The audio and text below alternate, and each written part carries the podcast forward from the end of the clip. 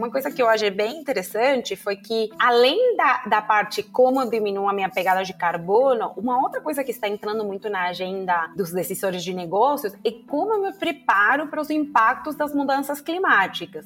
Os data centers, por essência, eles são consumidores de energia. Nós temos algumas metas estabelecidas, por exemplo, ter 100% de energia limpa e renovável em todo o nosso portfólio, desenvolver tecnologias, reduzir a pegada de carbono direta e indireta, com foco ampliado na cadeia de valor indireta e oferecer ambientes saudáveis, né?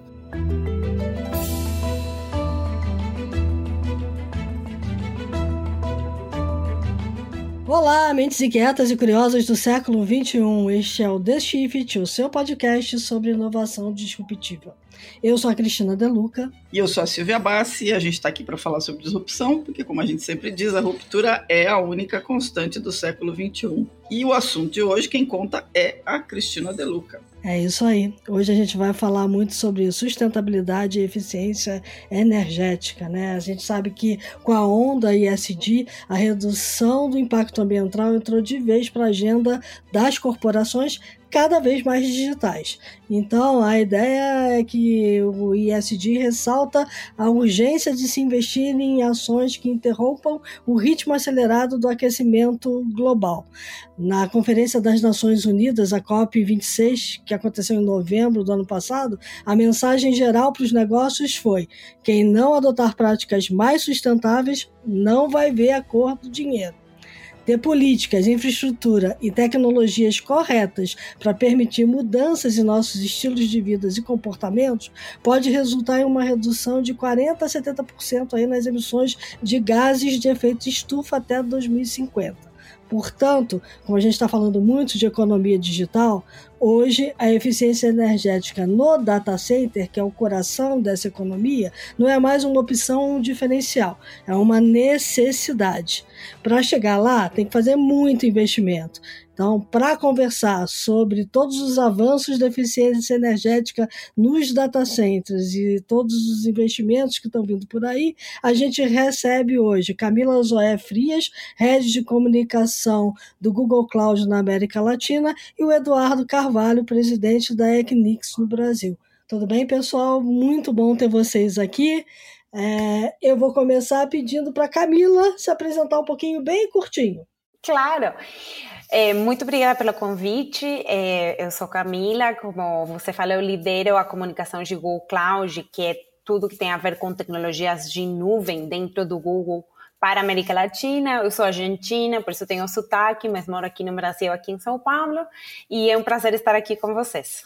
Muito bom. Eduardo?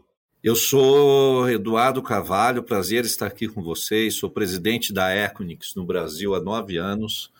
É, eu sempre tenho dito aí em todas as minhas inserções na imprensa que ah, os data centers eles são a, a base da, da, da, da, transformação digital, da, da, economia digital. Nós abrigamos os principais players, dentre eles, obviamente, o Google Cloud, que é um grande parceiro de negócios nossos mundialmente. E nós estamos aí é, crescendo abruptamente nos, nos últimos anos, tivemos um crescimento exponencial aí com a pandemia e com outros adventos, principalmente com a necessidade de digitalização das empresas. É um prazer estar aqui com vocês, estou à disposição de vocês. Obrigado. Muito bacana. Muito e... bom, sejam bem-vindos aí. Bem-vindos. Uh, eu quero começar pedindo para os dois, uh, para comentarem um pouquinho o desafio das empresas de data center e nuvem quando a gente fala de sustentabilidade uh, e eficiência energética. Né? A gente sabe que tem muito esforço aí, então eu queria ouvir um pouquinho de vocês, como é que vocês e as empresas estão se preparando para esse novo momento. O Google, ele é neutro de carbono desde 2007. A gente está em 2022, então faz muitos anos. E aí eu queria talvez explicar um pouquinho, e sim entrar muito na técnica, o que, que a gente fala quando fala ah, neutralidade de carbono, energias limpas. Quando a gente fala de neutralidade de carbono, e o Eduardo pode super me complementar, a gente está falando de você diminuir o seu uso de energia que tem como base o carbono e fazer o, é, o que se chama compensação do que você não conseguir diminuir de uso de carbono, porque você está usando alguma fonte que sim tem carbono na base.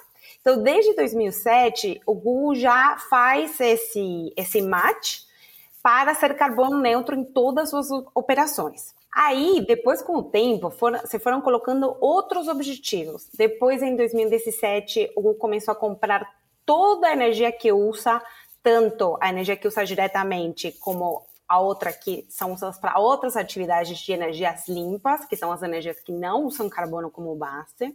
Então, eólica, é, fotovoltaica, solar. E em 2020, o Google também fez o match de tudo que tinha usado antes de 2007, ou seja, do, do histórico, para ficar zerado. E agora a próxima meta, que aí vem um pouco a sua pergunta, que o desafio, é até 2030 operar 24 horas do dia, 7 dias da semana, da semana só com energias limpas. Isso significa que você não vai fazer nenhuma compensação, que você uhum. de fato vai operar o tempo inteiro com energias que não usam carbono. Então seria diminuir o uso de carbono completamente a, a, a zero. Zero. Uhum. Isso daqui a oito anos. 2030 parece longe, mas não é tão longe. Então, eu acho que o tempo vai se acelerando. 2030 tá, é meu amanhã, né?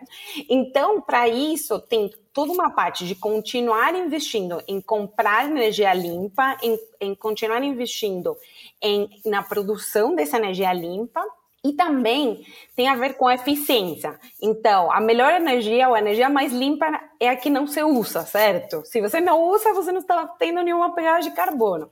Então, muito, é, muito investimento, muita pesquisa, muito desenvolvimento muita inteligência para como, com a energia que você está usando, gerar mais poder computacional.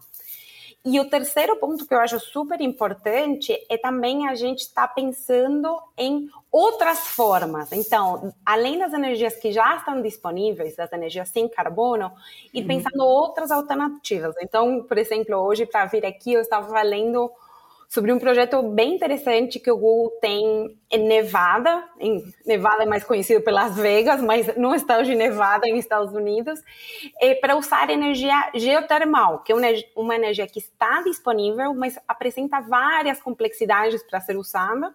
Então, estão usando inovações em fibra ótica, inovações em inteligência artificial para entender como usar essa energia geotermal. Então, ir criando outras fontes. Então, só para ir resumindo e passar, para o Eduardo, o desafio do Google hoje é: a gente já é carbono neutro faz muito tempo, mas como operamos 24 horas do dia, sete dias da semana, ou seja, o tempo inteiro, todas as nossas operações, tanto as operações que atendem os serviços que, que, são usados por bilhões de pessoas, como a Busca, o YouTube, como os nossos clientes do Lounge Cloud, completamente sem carbono até 2030. Muito bom. Perfeito. Excelente, Camila. Assim, é, é, eu, eu, eu não tenho nada adicional ao que a Camila disse. Eu quero explicar um pouquinho da diferença de conceito entre os negócios aqui. Uhum. A Equinix, ela é um heavy user de energia. Né? Os data centers, é, por essência, eles são consumidores de energia.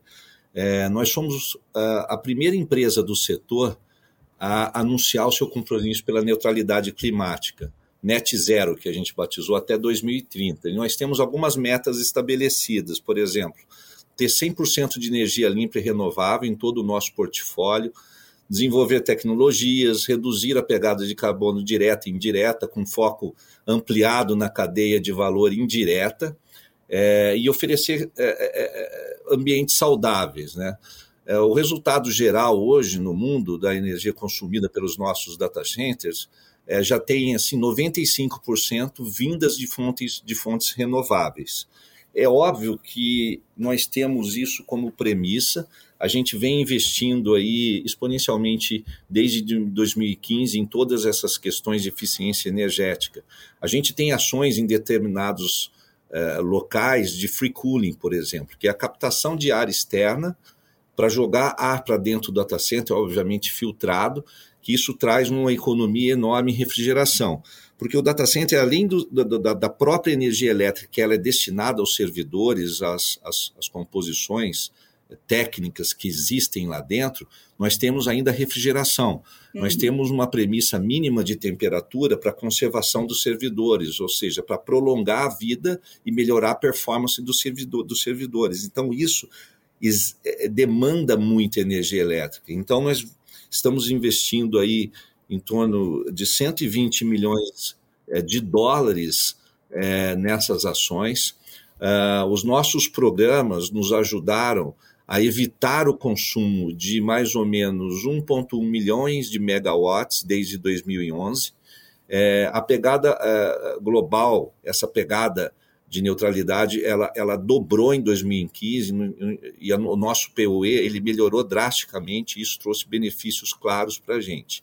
Uh, a gente tem visto também algumas outras fontes de, de, de, de, renováveis de energia. Óbvio que o estudo nosso ele passa pela segurança sempre do cliente, atrelado às, às, às questões também climáticas, e a gente tem tido é, resultados muito bons. Nós temos centros de pesquisas trabalhando insistentemente nisso e testando soluções paralelas pra, e, e, não tradicionais como nós usamos hoje. Mas eu diria que, dentre os players dos setores, nós estamos bem adiantados em relação a isso. Mesmo porque hoje clientes como o Google Cloud, que está aqui comigo, eu tenho prazer aqui de estar aqui com a Camila, eles exigem que nós mostremos ações sólidas em relação a esse tema. Isso também é, nos faz fazer e, e apressar é, é, essa, essa modificação no, no, jeito que nós trabalhamos. Bem legal.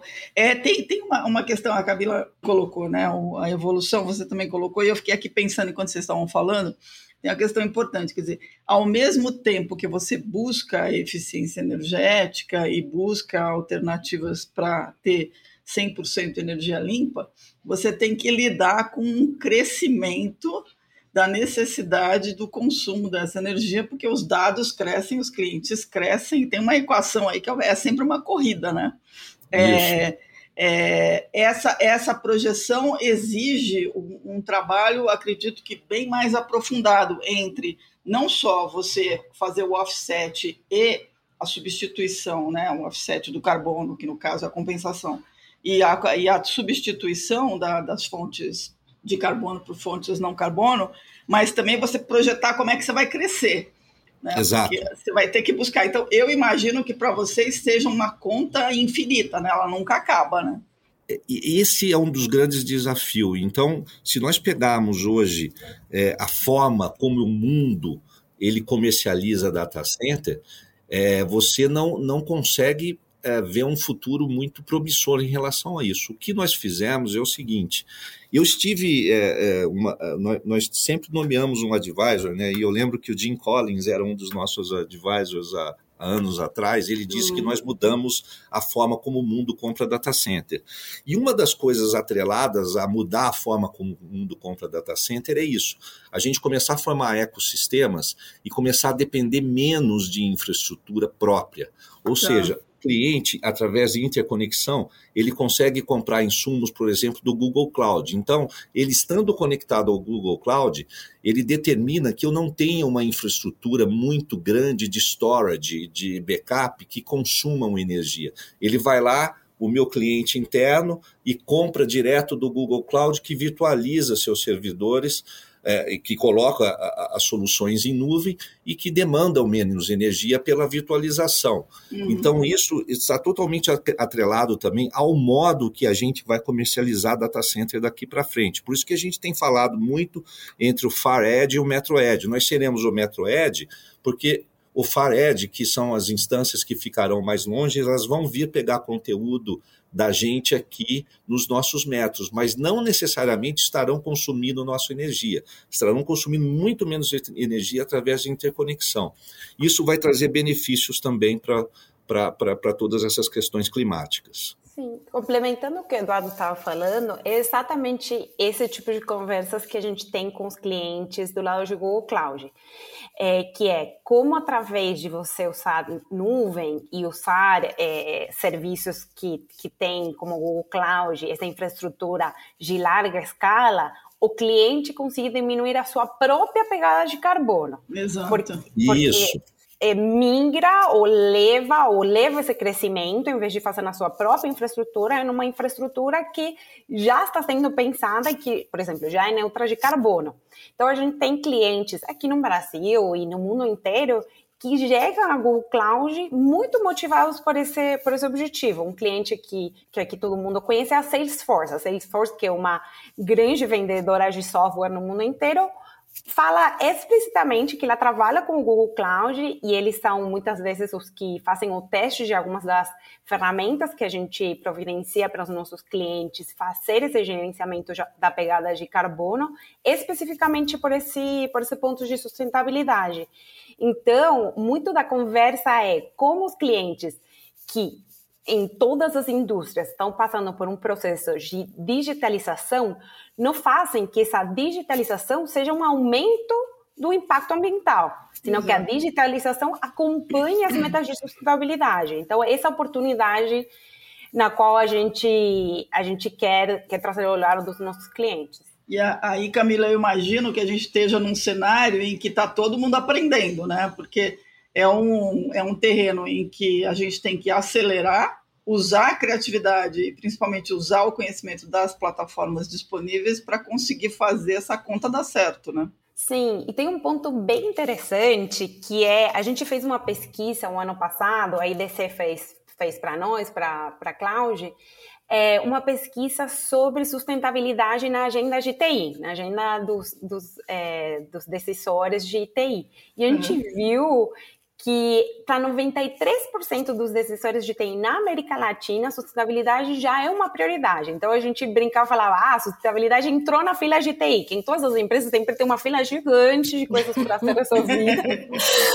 então, entrou, entrou na fila. É. Então aí Aí o gestor de TI, entre todas as coisas que já tem para resolver, agora tem uma coisa a mais. E o que a gente vem fazendo do, do nosso lado é, é, desenvolver algumas ferramentas que ajudem nesse processo de decisão. Então, ano passado a gente lançou um relatório que cada cliente específico pode olhar a pegada de carbono que as suas operações estão tendo. Uhum. Pode tomar decisões de onde dentro da infraestrutura global de Google Cloud colocar uma carga de trabalho em função de, é, da quantidade de energia limpa que cada lugar usa. É, então, a gente está tentando trazer essa visibilidade para que os gestores possam tomar essas decisões agora que eles também carregam parte desse mandato de sustentabilidade dentro da empresa. A Camila tocou em alguns pontos, mas eu queria deixar claro uma coisa que é importante eu salientar aqui. Existe um efeito cascata nisso, né? Porque uhum. assim, clientes como o Google, que exigem é, normas e exigem, é, diante da auditoria que eles, que eles nos fazem, que nós é, fiquemos aderentes a, a, todas essas questões climáticas, de emissão de carbono, etc., eles fazem com que a gente também busque soluções com os nossos fornecedores. Então, a gente tem iniciativas, por exemplo, de pesquisas junto com os nossos fornecedores, que nós inauguramos recentemente é, em Dallas e na Califórnia, de data centers sem geradores e, e, sem OPS, com a utilização de células de combustível de óxido sólido, sólido né? é um termo muito, é, é, muito mais técnico, mas assim vale salientar, resfriamento a líquido de alta densidade, é, energia definida por software com armazenamento de, de, de, bateria montado em gabinete, é o Natural Energy. Então, nós temos ações que são feitas a partir de uma cadeia é, de requerimento que há no mercado já para a gente continuar fornecendo para players como o Google e outros que estão aqui dentro. Mas é importante a gente salientar que as, as empresas estão buscando isso insistentemente e é parte do jogo para você continuar nesse mercado, como vocês é, disseram na introdução de vocês que a gente cada vez mais se desenvolva. E uma outra verdade que vocês disseram, e é a pura verdade, é que ninguém conhece isso exatamente. Então, por isso que nós inauguramos três centros de pesquisa somente destinado a essa questão. Era isso que eu ia perguntar, porque eu estou olhando para um ecossistema. Então, a ação de um, no final das contas, impacta o outro e se retroalimenta. Né? É, a pergunta que eu ia te fazer, você já respondeu, que é exatamente essa: se os seus clientes estão pressionando muito, porque é, vocês vêm lá desde 2015 fazendo muito investimento e reduzindo a pegada de carbono em 60% ou mais. Né? Mas eu queria botar mais um quadradinho aí, que é o seguinte nesses laboratórios que você acabou de mencionar, vocês têm agora também um consórcio de sete empresas uh, que está indo buscar uma tecnologia inovadora aí de células de combustível, né? Sim, nós temos. E nós não temos só essa, essa, essa iniciativa, nós temos outras iniciativas. Nós, em 2021, aderimos ao, ao, Pacto Europeu, por exemplo, a gente, nós nos unimos a empresas de infraestrutura, de cloud e data centers na Europa, além de associações comerciais europeias também, para formar uma, uma iniciativa de auto é, e pacto entre as operadoras de data center com neutralidade climática. Então, a gente tem sido aí é, relevante nesse cenário, nós temos, é, inclusive, nos disponibilizado diante do tamanho que nós temos e do consumo que nós temos para novas práticas. Então, é, é, um desafio enorme que a gente tem é, em determinadas áreas, por exemplo, que a gente enfrenta temperaturas muito altas, eu posso citar aqui o Rio de Janeiro, você fica um pouco mais é, limitado em relação a algumas práticas, por exemplo, como free cooling. É impossível eu captar energia uhum. é, externa no Rio de Janeiro para eu jogar dentro dos data centers, mas, por exemplo, em São Paulo, eu faço isso na região de Santana do Parnaíba, na região de Alphaville. Então, há alguns limites que a gente vem estudando em como é, é, ultrapassá-los aí é, em relação a, a, temperaturas altas, mas há outras localidades que a gente já consegue fazer isso. E a gente cada vez mais agora vai buscar lugares que a gente consiga, pelo menos, ter uma parte das nossas ações baseadas em free cooling, em ações como essa. É, isso que você falou é uma, era uma coisa que eu ia agora perguntar para vocês dois, porque tem uma questão importante, assim, para quem está nos ouvindo, é importante entender. É da mesma forma que pensar muito dá dor de cabeça. esquenta, né? Esquenta a cabeça. muito esquenta. Processar, muito. Esquenta. É, processar dados gera uma quantidade de calor é. absurda. E se você muito. não resfria a máquina, ela simplesmente derrete. É né? Ela é. trava. E aí a gente tem um problema muito maior que é cadê tudo, para tudo, para o mundo. Né? E no momento em que a gente está enfrentando ao mesmo tempo um aumento do volume de processamento, porque os negócios estão se tornando digitais, um aumento do uso de dados. As empresas ainda não entenderam direito o que elas podiam jogar fora daqueles dados que elas têm, então vão acumulando. E o mundo está passando por uma fase de esquentamento, né, de aquecimento. Então, a minha pergunta para vocês era essa: chega um momento agora em que a, a localização geográfica dos recursos também vai pesar? Porque você mesmo citou, Eduardo, Rio, por exemplo, né? É. É, você começa a ter que fazer uma nova geografia de onde ficam os dados, os servidores e as nuvens espalhadas para que essa coisa passe a se tornar mais sustentável? Eu, eu tenho um desafio grande em relação a isso. Né? A gente, obviamente, que busca, sim, por exemplo, em São Paulo é possível, porque eu tenho áreas como Santana do Paraíba que ficam perto da capital, uhum. é, que facilitam isso. É, por terem abordagem de fibra ótica, terem rotas redundantes de energia elétrica. Então, isso, é, isso vem para o nosso lado. E eu tenho um outro desafio, é que os nossos clientes exigem que a gente é, vá para localidades altamente populadas em, em, interconexão, ou seja, que tenha muita troca de tráfego, tenha muita densidade de tráfego. E geralmente esses lugares não ficam em lugares que eu gostaria, por exemplo, Teresópolis, Petrópolis, é, Rio de Janeiro, na, na Serra. Bem na areia. Basicamente são as metrópoles e assim, no miolo das metrópoles. Né?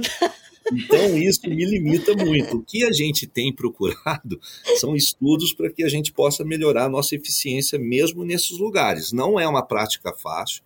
Eu digo a vocês que é um desafio enorme em, em praças como uh, Austrália, aqui no Brasil mesmo, no Rio de Janeiro em especial é, elas são bem difíceis, tá? Mas, enfim, a gente tem, tem procurado sim. Agora, é, eu gostaria muito, por exemplo, de colocar data centers em determinados lugares, como Chile, em determinadas localidades do Chile, obviamente. Nós acabamos de comprar uma operação lá, mas é uma operação central que os data centers ficam nas imediações é, é, de Santiago do Chile. Mas eu sei que o Google construiu em lugares lá que ele, ele consegue fazer esse tipo de captação a todo momento.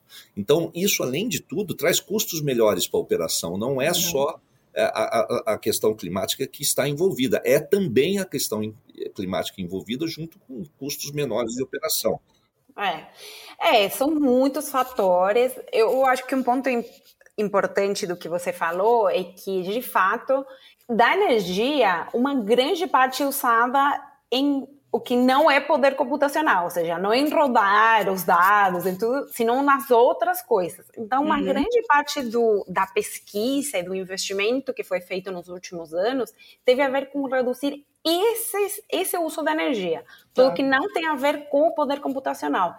Então, é, um, uma das coisas que o Google é, fez foi desenvolver algoritmos de inteligência artificial para remanejar cargas de trabalho em função de reduzir esses outros custos quando não tem energia limpa disponível para operar.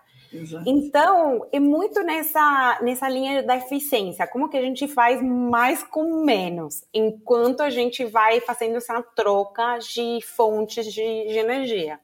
Isso que você citou, Camila, é um projeto muito legal de vocês, né? De usar a, os data centers aliás, o sistema todo da, do, de gestão da Google ser, conseguir ser gerido uh, automaticamente pela IA, né? Uhum.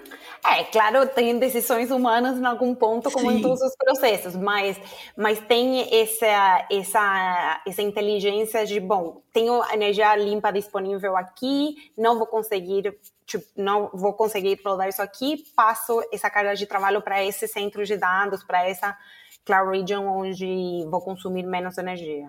É, tem, tem muito a ver também com o que é, o próprio Eduardo falou da gestão, de o gerenciamento definido por software. Né? A, uhum. a inteligência está entrando muito para ajudar vocês a distribuir Exato. todo esse processo, essas cargas de trabalho e, e reduzir uh, o consumo de energia. Agora, Eduardo, eu ia brincar com você que no Rio o ar é quente, mas a água é fria, tá? Não dá para usar Não, é verdade. água. Não, e assim, e você sabe que a, a gente tem visto é, é, também é, no nosso centro de, de inovação é, refrigeração líquida. Tá? Eu não diria que dá para usar água da praia porque ela é salgada, mas é, a gente tem visto outras possibilidades. Tem cachoeira. Refrigeração de alta densidade. Então faz sentido o que você disse. Assim, a água é. realmente ela pode ajudar é, nesse cenário, obviamente, que a água de reutilização.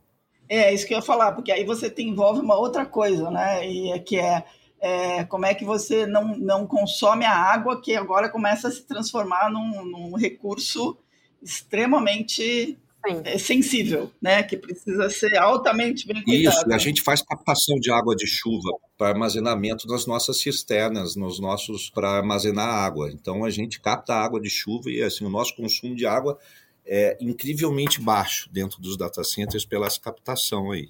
Esse é um ponto bem importante. O ano passado o Google anunciou um projeto similar ao que a gente tem de energia para a água.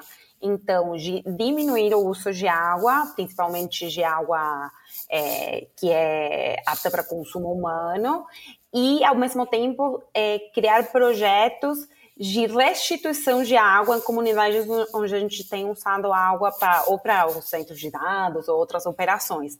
Então, tem um compromisso igual ao de energia até 2030 de fazer essa é, restituição de água uns 120% do que já foi consumido até agora. E aí tem vários projetos em cada comunidade, como isso que vai acontecer. Então, acho que muitas vezes nessa nesse guarda-chuva de sustentabilidade, a gente fica muito focado na parte de energia, porque é fund fundamental para diminuir é, a, a, pegada de carbono e, e, mitigar os impactos da mudança climática, mas água é, é bem importante como outro pilar é, dentro das iniciativas de sustentabilidade.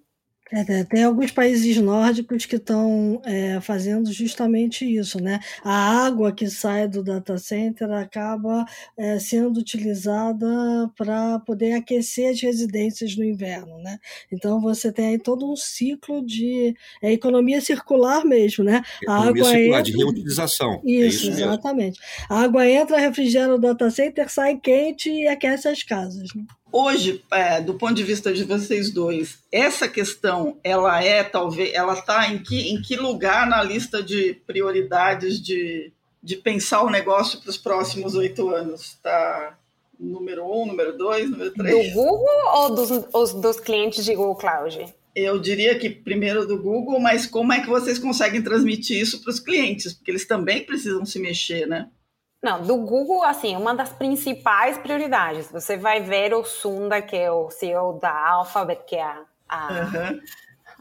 a empresa a dona do a holding do Google, falar disso em muitas instâncias é, esses compromissos que têm a ver com uso de energia para os nossos centros de dados, uso de água, outros investimentos. A gente tem vários desafios de inovação que a gente oferece os nossos produtos e, e bolsas para pesquisadores. A gente cria soluções dentro dos nossos produtos de, de consumidor. Eu diria assim, não estou na cabeça de Sunda, mas é uma das principais prioridades para o negócio é, do Google. E assim, eu, eu, eu acho que é importante que não é tipo. Não, não sei o que vocês acham, mas eu acho que quando, faz alguns anos toda essa parte de responsabilidade social, responsabilidade ambiental era como uma coisa a mais. Isso. Mas para o Google é, faz parte central do nosso negócio e das nossas operações e de como a gente pensa nos nossos produtos. Então não é uma coisa lateral, é uma coisa que está no centro. Então, em como a gente pensa a nossa infraestrutura, é, nos compromissos que a gente faz, como esse 2030. A gente se coloca uma data e vamos lá tentar é, resolver, vamos tentar pensar as, as, soluções para o que a gente ainda não tem uma coisa já pronta. Para os nossos clientes, eu acho que é um processo similar. Eu acho que para muitas empresas e para organizações em geral, era uma coisa mais lateral e cada vez está virando mais, está assim, no topo das, das prioridades. Uma coisa que eu achei bem interessante foi que Além da, da parte como eu diminuo a minha pegada de carbono, uma outra coisa que está entrando muito na agenda é, dos decisores de negócios é como eu me preparo para os impactos das mudanças climáticas. Uhum. Então, cada vez mais a gente também vai tendo essas conversas e do lado de cloud, a gente está é, pensando como combinar, por exemplo, ferramentas de análise de dados, as fontes de dados que a gente tem de produtos como Google Earth e Google Maps, para trazer tudo isso junto, para ajudar esses decisores a entender quais vão ser esses impactos e como se preparar. Então, a gente tem essa conversa de migra para a nuvem para não, não aumentar a pegada de carbono e também vamos entender como muita da inteligência que a gente está desenvolvendo serve para você é, pensar nesse, nesse futuro. Bem legal. É, aqui dentro da Equinix está entre uma, acho que das cinco, três prioridades que nós temos, junto com, com diversidade e inclusão. É, essa questão de sustentabilidade, ela é ela é abordada aqui mensalmente é, e, e, com revisões periódicas. Eu mesmo tenho é, aí um reporte específico para isso com a liderança Américas é, para falar sobre as iniciativas e andamento das iniciativas aqui no Brasil. Junto com isso, a gente tem uma conscientização dos colaboradores também. No dia a gente chama no dia do conhecimento, nós reservamos todo mês aí três horas para que sejam abordados diferente tema, diferentes temas junto com diversidade e inclusão e sustentabilidade é, convidando speakers externos. Já arrumei até a próxima speaker aqui. Eu vou convidar a Camila para falar sobre isso.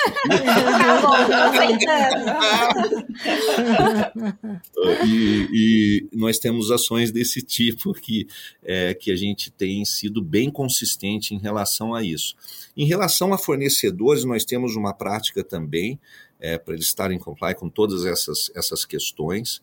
Em relação a clientes, menos. A gente tem, obviamente, que aconselhado, nós somos o Trust Advisor de muitas empresas para elas se transformarem, virtualizarem as suas, as suas aplicações, mas a gente exige muito mais dos nossos fornecedores hoje em relação a isso, até para a gente conseguir cascatear isso para os clientes. Bem legal. É, a gente está com o tempo correndo, vou fazer uma última pergunta. É, a, o que eu queria. A, a Camila tocou nessa questão de bolsas para pesquisadores e tal. E hoje, esse processo em que está todo mundo buscando soluções, às vezes a solução vem de, de uma startup que conseguiu descobrir um jeito diferente de fazer. Então, essa relação entre as empresas de vocês, que são grandes empresas, né, gigantes empresas, com um ecossistema criador, inovador, eu imagino que também se estenda, né? não só para as startups, mas pra, também para toda a academia.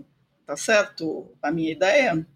Sim, Sim, a gente, semana passada, semana retrasada, que foi o Dia da Terra, a gente anunciou um novo programa, é, principalmente para pesquisa acadêmica, na, tá. na qual a gente está oferecendo créditos e alguns outros créditos para usar é, nuvem e alguns outros incentivos particularmente para este assunto. Então, e é, e é um dos tantos programas que a gente tem, porque bem o que você falou, tem algumas soluções que já estão aí mais ou menos em vista, mas também a gente precisa pensar em todas as possibilidades, porque uhum. o desafio é, é grande. Exato, assim, e basicamente as startups hoje do setor de TI, elas já nascem praticamente green, né? Elas são baseadas não em construções pesadas, em sites, em, em, em plantas industriais, né? Elas nascem em cima de aplicativos e soluções digitais. Uhum. Então já isso já traz um benefício indireto. E obviamente que o setor ele indiretamente ele vai ele vai demandar processamento, mas ele já vem virtualizado. Então o crescimento ele, ele, ele obviamente que ele precisa de uma base sustentável em cima de energia elétrica com servidores, etc. Mas ele diminui o consumo drasticamente quando você começa a falar em cloud computing, virtualização. Então, assim, o cenário ele é mais animador do que há anos atrás em relação a isso. Muito bom bem bacana. Bom, temos um, um belo programa. Para quem, quem ouviu a gente até agora, antes da gente entrar nos insights, fica aqui a dica, né? Se você é um acumulador de dados, pensa que esses bichinhos esquentam as máquinas. Posso falar uma coisa sobre pode, isso? Pode, Camila, uma, uma das soluções que a gente lançou ano passado é um alerta de coisas que os gestores têm abandonadas. Olha só falando, hum, você Legal. tem isso aqui abandonado, isso está aumentando não só o seu custo, mas também tipo o uso que a gente está fazendo dos recursos, né? Perfeito. E a gente entende isso como uma iniciativa que tem muito a ver com isso que você está falando. A gente tem que fazer mais eficiente, mas também a gente tem que repensar o, o que, que a gente está usando. Verdade. Boa, boa. É, é, um, é um processo de educação, né? Tá todo mundo aprendendo. É, é não, tem, é. Não, não, tem fórmula. E aí a gente tem que jogar fora aqueles velhos hábitos. Os acumuladores, né? Os hoarders de dados. Vão ter que, é verdade. Vão ter que começar a pensar. Os vórtices, né? É. É, ainda não, tem, tem outra questão que é também a vida útil dos equipamentos, né? E equipamentos Exato. mais modernos também têm uma eficiência energética maior. Então, você Exato. tem que ir olhando aí como é que você vai fazendo essa reposição de parque, sempre tentando diminuir a quantidade de máquinas que tem, né? Enfim. Muito bom. Bom, isso posto, vamos passar para os insights, então? Todo mundo tem dica bacana? Vamos lá.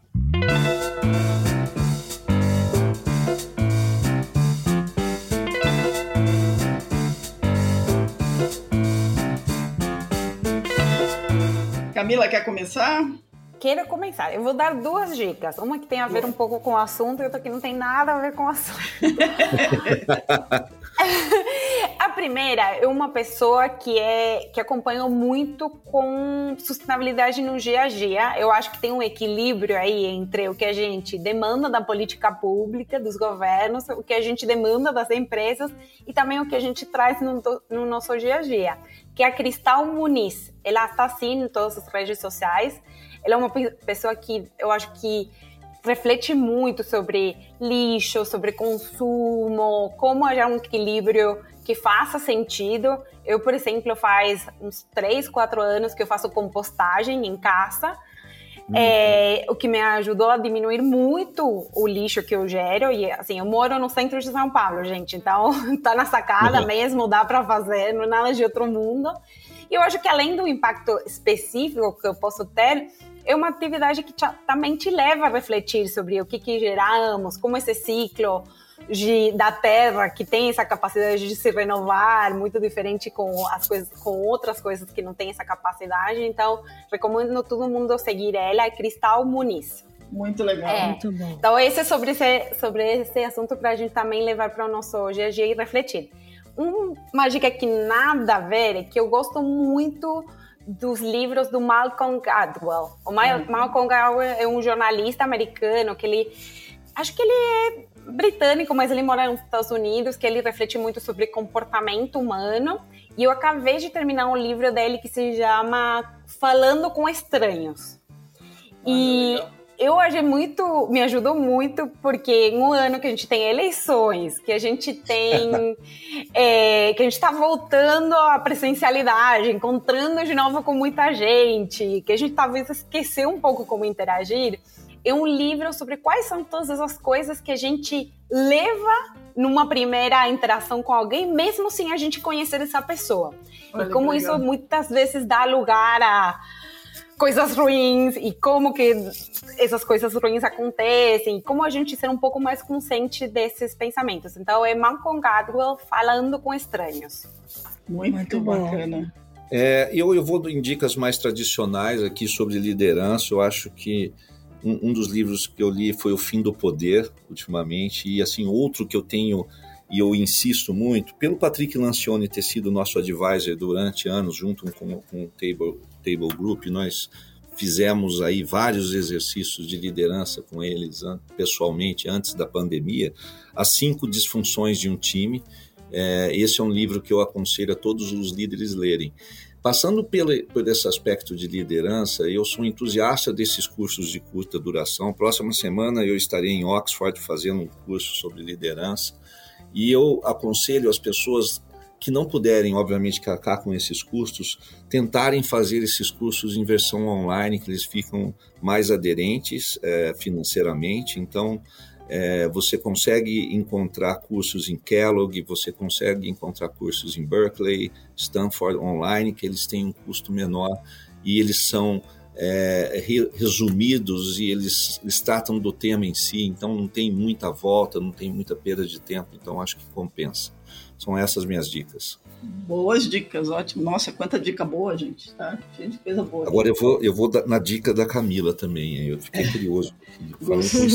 Até anotei. Gostei também, adorei. E esse vida, uma vida sem lixo aqui da é, é, é legal também. dica é muito boa. Então, eu vou. Eu tinha, eu tinha separado um livro que tem a ver com questões climáticas, mas aí procurando, eu achei um livro do Anthony Doerr, o Anthony Doerr, ele, ele ganhou o prêmio Pulitzer de literatura com um outro livro dele é, em 2014 e no começo desse ano é, o, ele lançou um livro bem bacana chamado A Cidade nas Nuvens. É, o, o Doerr ele tem uma característica, os livros dele pegam pessoas em diferentes lugares e tempos e ele vai pegando um fio condutor que gruda essas pessoas.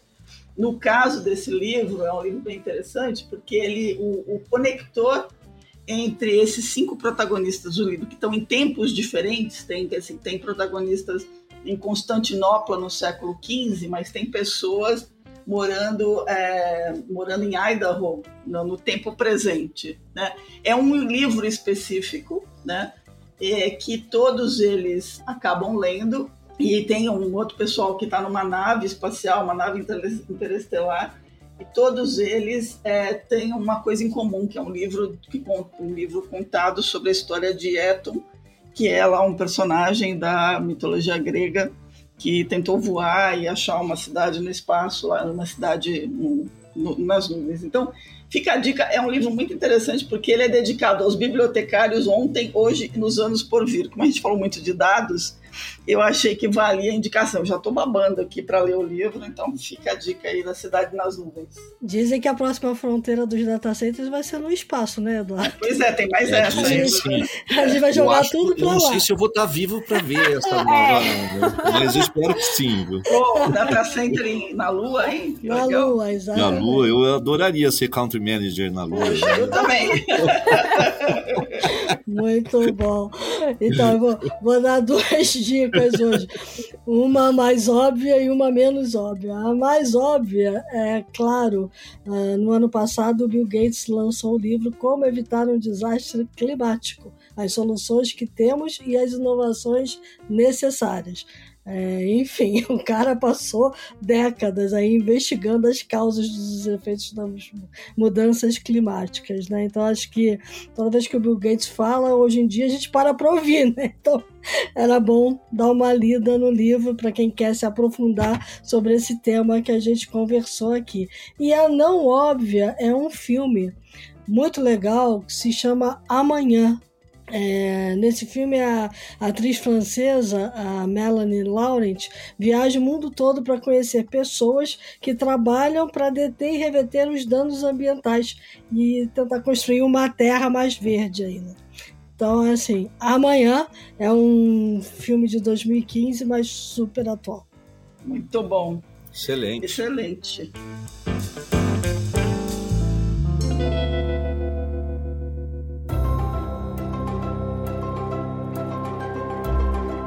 Bom, isso posto, queria primeiro agradecer imensamente a Camila e o Eduardo. Foi uma conversa muito bacana, a gente adorou. Obrigada aí pelo tempo de vocês, obrigada pela, pela generosidade com que vocês dividiram aí as informações.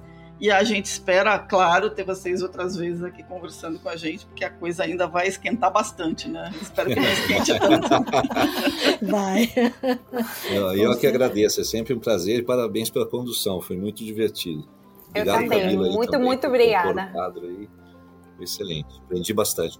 A gente é que agradece. Bom, para todo mundo que nos acompanhou, que agora ficou sabendo um pouco mais como é que como é que é importante, como é que é complicado lidar com esses dados e essas nuvens. Prestem atenção no que vocês estão acumulando né, e consumindo, principalmente prestem atenção no consumo da energia. É, dicas, sugestões, críticas, elogios, mandem e-mail para a gente, news.theshift.info. Lembrem que a The Shift não é só podcast, a The Shift é muito mais que isso, é newsletter, é informação densa que vocês podem ver no site, então www.theshift.info. Gostou do podcast? Dá like, se cadastrem para receber os alertas dos novos episódios e até a próxima, pessoal.